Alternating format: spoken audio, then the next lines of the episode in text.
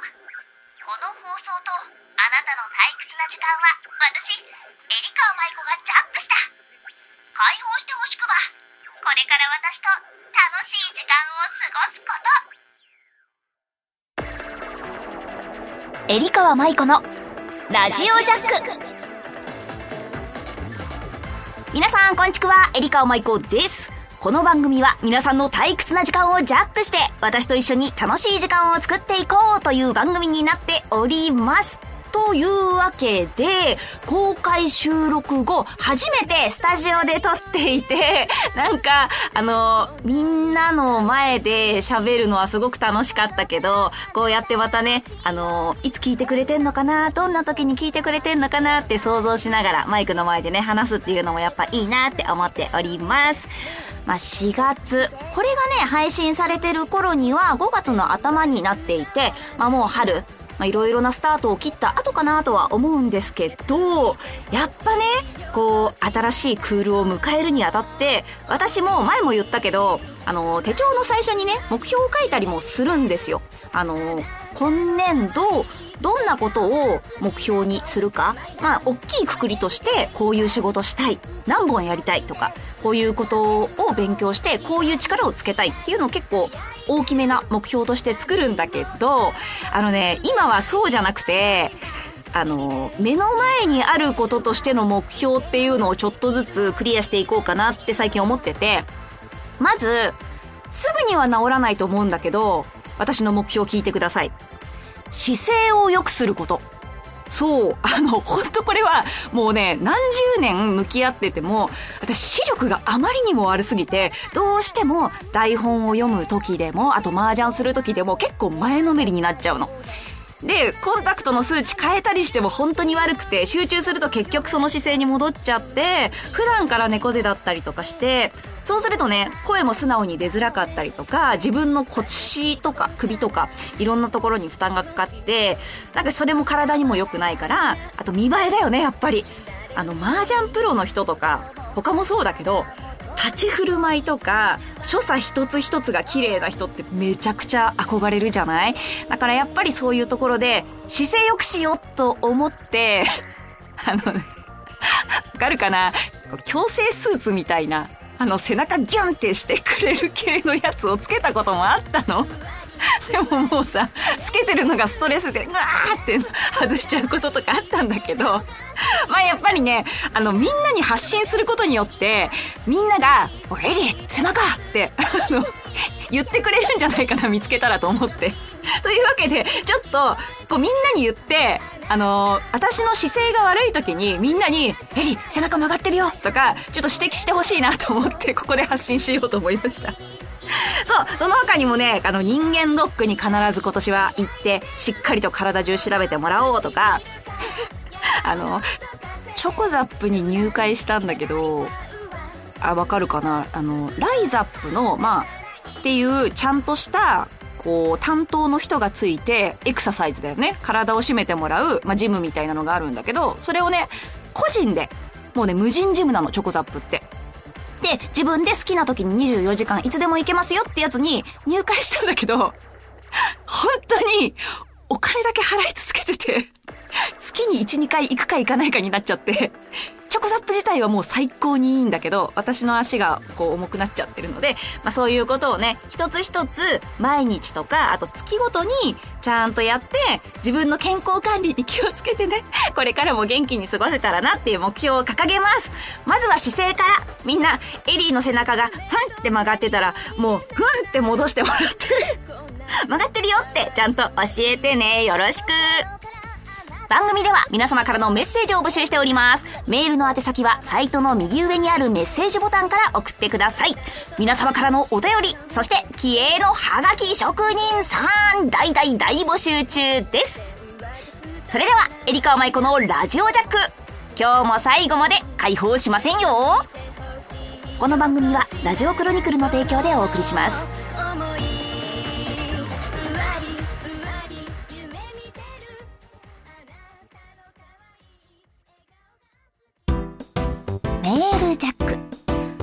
ナーは皆様からいただいたお便りを紹介していくコーナーです。それではどしどし読んでいきましょう。まずは、ラジオネームトム小川さんからありがとうございます。エリーさん、おつちくわ、おつちくわ。そして、バースデーマンスリーということで、お誕生日おめでとうございます。というわけでいただきました。ありがとうございます。そうなのです。他にもね、たくさんいただいたんですけど、えー、誕生日迎えましてですね、まあ、永遠の20 22歳ということで私は生きているんですけれども、本当に毎年ね、たくさんの人にお祝いしてもらって、本当にこう出会いが増えていくたびにお祝いの言葉がいっぱいになっていって、で、こういろいろね、ものとしてももらうこともあるし、何よりはみんなにおめでとうって言ってもらって、同じ空間でね、そういうこうお祝いをしてもらうっていう機会が本当に増えてきて、もうそれが、なんだろう、毎年胸がいっぱいになるんですよね。で逆に言えば、なかなか会えなくなっちゃった人もいて、昔やっぱりその劇団にいた時もお祝いしてもらったり、その時にこうアルバイトいっぱいしてた時の、こう職場とかお客さんにもお祝いしてもらったり、いろんな環境で今までね、お祝いしてもらってきて、で、その人に支え、その人たちに支えられてきたから私は今があるから、なかなか会えなくなっちゃったその人たちにもね、こういっぱいお礼を伝えたいなって最近すごく思うなって思います。まあみんなと出会いが増えるたびに、私もみんなにもね、たくさんおめでとうって言いたいんだけど、言い切れない日もあって。でもこうやってね、一緒に時間を過ごして一年一年ね、過ごしていけるのがとってもとっても幸せなので、だってトムさん何年目？私プロになって、麻雀プロになって7年目で、ムさんはその前、3年ぐらい、もっとかな前ぐらいからだから、10年以上かな私にきっとおめでとうをずっと言い続けてくれてるんだよね。本当にとっても嬉しいです。たくさんいろんなものもいただいたりしちゃって、トムさん、いつも本当にありがとう。続きましては、ラジオネーム、若さん、エリさん、おつちくわです。おつちくわ、若さんもおめでとうの言葉ありがとう。で、ちょっとね、新たな出会いの方でお便りをいただいてたんだけど、ちょっと一つ、一区切りしたことについて触れてくれてたので、それを読みます。麻雀ファイトクラブの投票選抜戦。そう、若さんと、えー出会ったのはこの投票選抜戦だったね。2022年の時にエリーさんや他のプロとマッチングして、その時にツイートし始めたのをきっかけにエリーさんを含め、いろんなフォロワーさんと繋がったり、実際にプロの方と会えたり、こうやってラジオに投稿したりと、充実している気がします。というわけでいただきました。ありがとうございます。で、今回もそうなんですけれども、えー今回は投票選抜戦という名前じゃなくて、女流プロ雀士サポーターズバトルっていうことで、女流プロだけの、まあ、投票選抜戦みたいな。えー今回は投票権ではなくメダルをね、みんなに投票してもらうみたいな感じで、えーやっていたんですけど、それがやっと、えー終了しましたみんなありがとう 今回は1ヶ月間、約1ヶ月の戦いだったんだけど、あのーこれも本当に、私とりあえず、みんなのおかげで、毎日参戦解禁賞することができました。ありがとうございます。やっぱりね、誰かに会えるかも、誰かとマッチングできるかもって思うだけで気持ちが高まるから、今日もプレイしたいみたいな気持ちにさせてもらうんだよね。あと本当に、ランキングがね、こう、結果として、目で見えるのは、うって思う時もあるんだけど、でもやっぱりその、メダルの数だったりとか、みんなの名前っていうのが、こう、感じられるから、やっぱりとってもとっても嬉しい期間ではあるなと思いました。今回、私は、えー今までのランキングの中で一番、えー、上位の方につけました。13位という結果で、とってもとっても嬉しかったです。ありがとうございます。まあそういう結果ももちろん嬉しいんだけど、何よりも出会いが増えたりとか、前出会った時のことを覚えてた、覚えててくれた人が、今回の投票でそのお礼を返したいですって伝えてくれたりとか、ちょっとしたこういう出会いでエリーさんと出会って、今回はエリーさんに投票しましたって言ってくれたりとか、そういう人とのつながりでね、こうやって、えー、結果が出せたっていうのはとってもとっても嬉しいなと思ってます。皆さんも1ヶ月お疲れ様でした。もどもどマッチングしようね。あと1つ行きましょう。ラジオネーム、ハピちゃんから。ハピちゃんいつもありがとう。そろそろ花粉症も落ち着き、ダイエットのためにランニングせねばと思っております。え去年、流行り病の療養で、ホテルの一室から金沢マラソンを生で見たり、今年のちくわぶ遠征が大阪と東京マラソンの当日だったりと、金沢マラソン出場のフラグが立ってしまいました。ハピちゃんにとってのね、実は2015年から4年連続で金沢マラソンを完走ならぬ、完歩の実績があります。そこで部長、例年の倍率は約3倍と、とりあえずエントリーの背中押してください。なんなら一緒にマラソン。いや、これからの人生を歩んでください。いきなりプロポーズだった。はい、というわけでお便りありがとう。マラソンね、私もなんか東京マラソンとかそういう大阪マラソンとかに出てみたい気持ちはあるんだけど、人生の中では、あの、地元の加須市でやっている鯉のぼりマラソンしか出たことがなくて。長距離走ったことないんだけど、あれってやっぱりさ、その日に向けて体力作りとかさ、いきなり走るなんて無理じゃない？そんな長い距離を何十キロも。だからそこまでの準備も必要だと思うんだけど、すごいね。完歩でも必ず4年連続でちゃんと完走してたんだね。すごい。まあ、今年もね、それに向けて体を作ったりとか、あとやっぱり、走り切った時の達成感が最高に気持ちいいと思うから、いいな、羨ましいって気持ちも含めて、ハプちゃん、私の分までぜひ走っておいでこれは部長命令だよえい 今背中押しました。頑張って走ってみてねというわけでお便りたくさんありがとうございました。メールジャックのコーナーでした。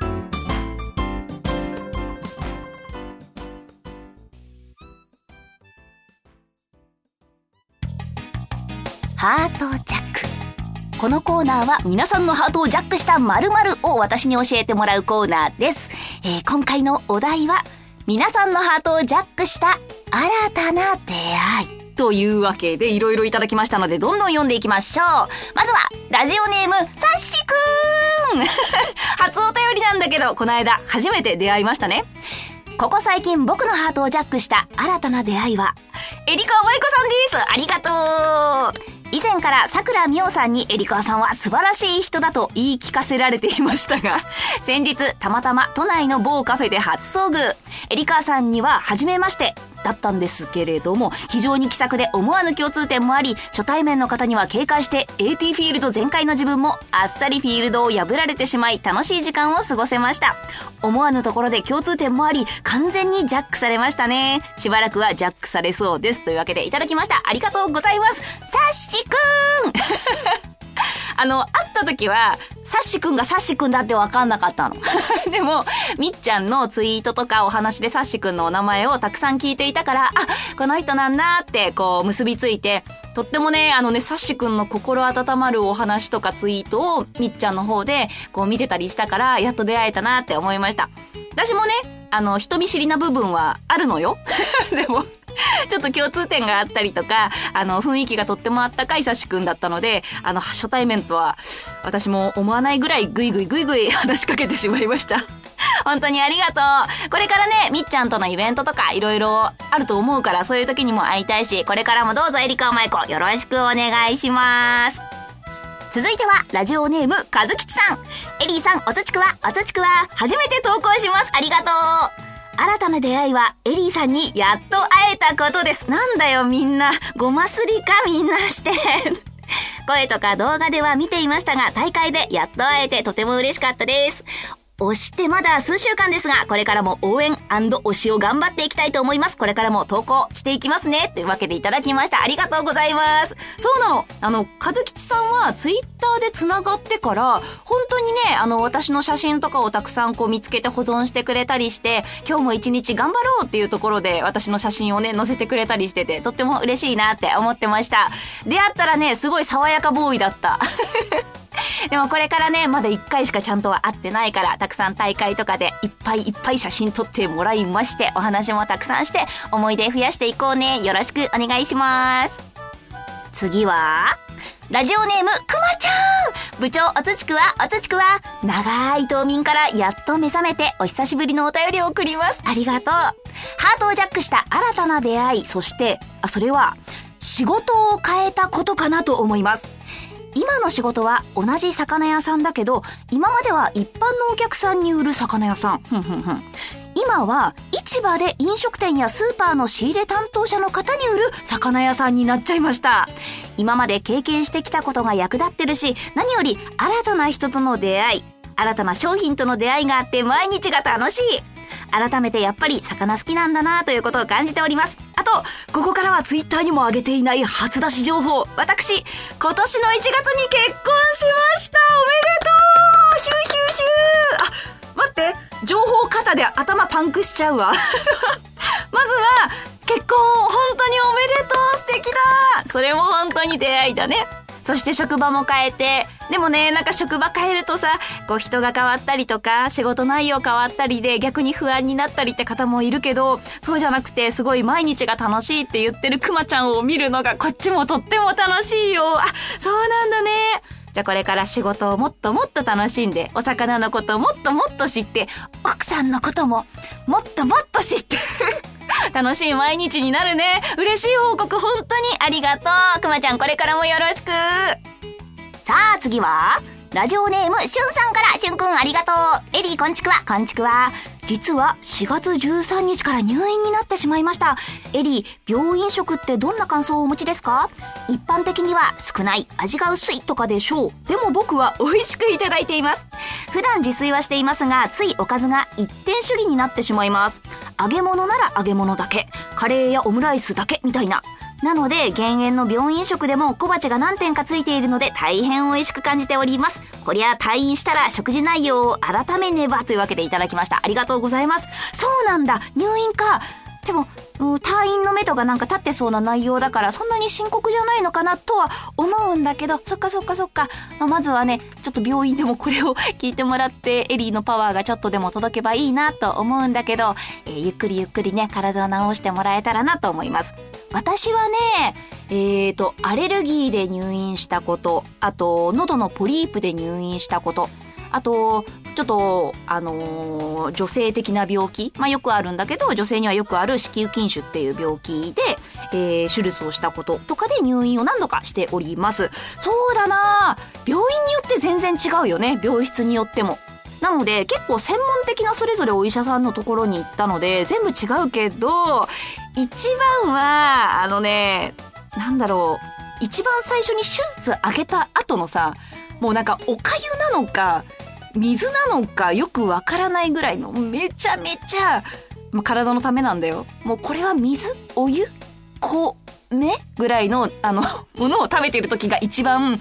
私は今病人なんだって感じてる記憶がすごくありました。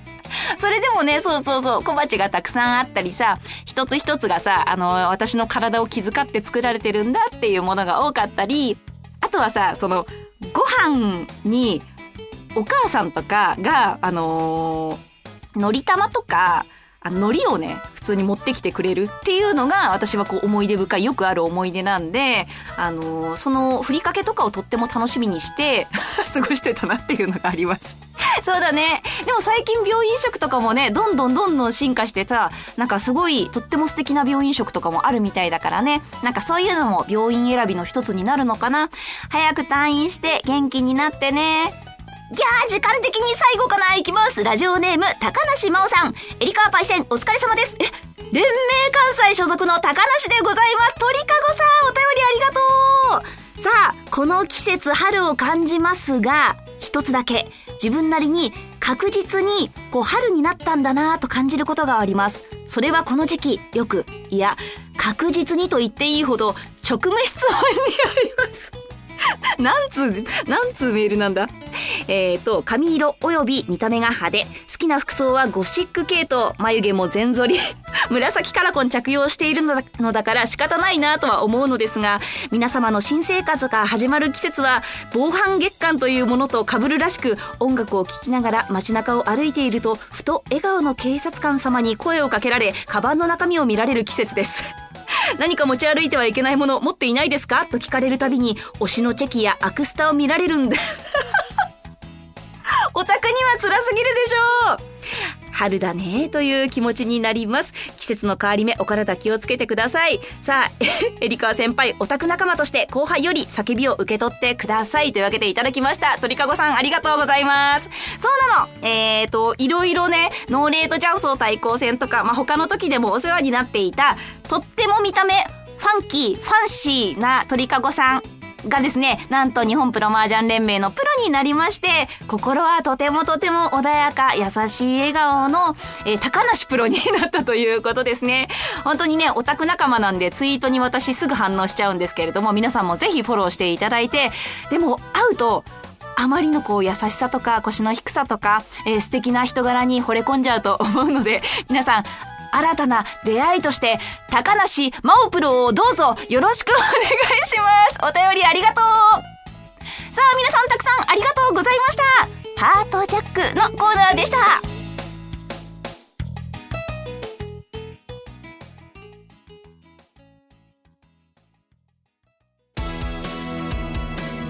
えりかわまいこのラジオジャック、そろそろエンディングのお時間です。というわけで、これを聞いている時にはゴールデンウィーク中なんですかね？うんうんうん。私はね、毎日働いてます。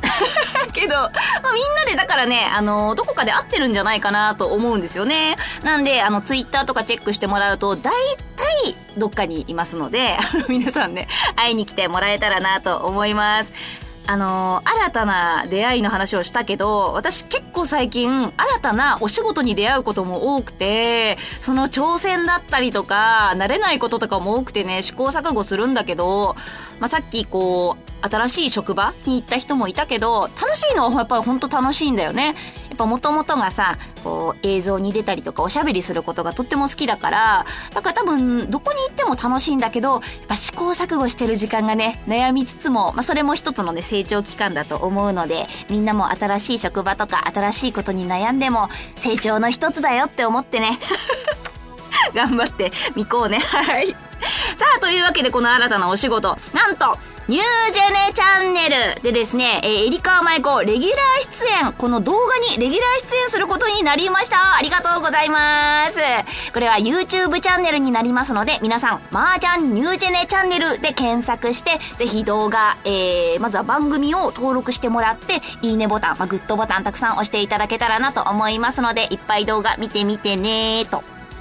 そして、麻雀ファイトクラブ SP 麻雀ファイトクラブにも、えー、参戦しております。アーケード版、そして、えー、スマホ版にも参戦していますので、皆さんぜひ、いつでもどこでも、えー、私と、そしてプロ雀士とマッチングできちゃうかも、ぜひ参戦してみてください。よろしくお願いします。他にもいろんな対局や大会とかが毎週末ぐらいにバシバシとありますので、これもぜひね、参加したいなって思う方は Twitter とかチェックしてみてね。こんな感じかなそれでは、エリカマイクのラジオジャック、本日はここまでです。ああああそろそろみんなを解放しますか？ここまでのお相手は、うー、私はみんなと出会っているけど、運命の人とはいつ出会えるのかな？な、エリカオマイコがお送りしました。また絶対遊びに来ること。おつちくはこの番組はラジオクロニクルの提供でお送りしました。はい OK です。お疲れ様でした。ありがとうございます、今日はちょっといっぱい喋って。すいません。なんかありがとうございます